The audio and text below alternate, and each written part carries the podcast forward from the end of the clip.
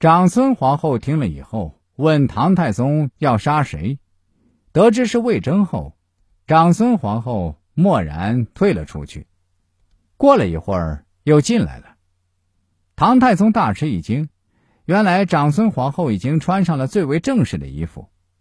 唐太宗问是什么原因，长孙皇后说：“妾听说明君往往有直臣，现在魏征如此耿直。”这必然是因为陛下是明君的缘故，妾又怎么敢不向陛下表示庆贺呢？这样一番话，使唐太宗立即转怒为喜。长孙皇后通过这种方式，不仅保住了魏征，而且还保住了唐太宗的名声。如果唐太宗真的在一怒之下杀了魏征，或者从此以后疏远魏征，那么贞观之治的盛名就要大打折扣了。长孙皇后在唐太宗愤怒的时候，并没有一味的迎合，而是对其规劝有加，不愧为一代名后。与晏子、长孙皇后形成鲜明对比的是历史上那些唯恐天下不乱的小人，他们不是火上浇油，就是煽风点火，他们通过种种方式。来激怒别人，做出出格的事情。历史上将他们定为谗人。这些人为了一己之利，不惜破坏整个国家和社会的安定，陷害忠良，为历史所唾弃。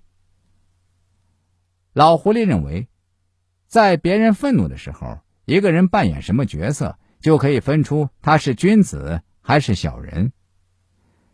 君子一般都会通过各种方式让愤怒的人平静下来，而小人则唯恐天下不乱，趁机火上浇油。五代时期的冯道也是个绝对不火上浇油的人。当时晋王军队与梁军隔黄河相对峙，有一天，大将郭崇韬以诸将校会餐人数过多，后勤供应不起为由。请求稍微减员，晋王大发雷霆说：“我只不过是想给那些为我效力的人管几顿饭，这我都做不得主。那么河北三镇就请三军另外选择一人当主帅吧。我还是回太原去的好，以给贤能的人让路。”晋王年轻气盛，说完随即就命令冯道当面草拟文书，以向部下宣告。冯道拿着笔在那里发呆，晋王十分生气，催促他赶紧动手。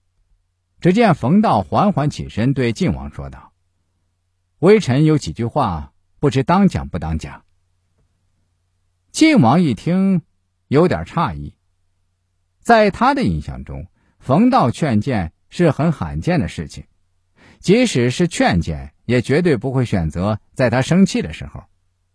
晋王于是就有了兴趣。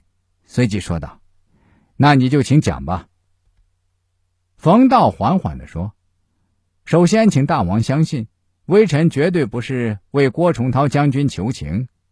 微臣和他的交情很浅，他也没有对微臣特别关照，所以微臣犯不着在这个时候违逆大王的意思而替他求情。”晋王一听有道理，于是说：“请你继续说下去。”他相信。冯道如此郑重的说话，应该是有高明的见解。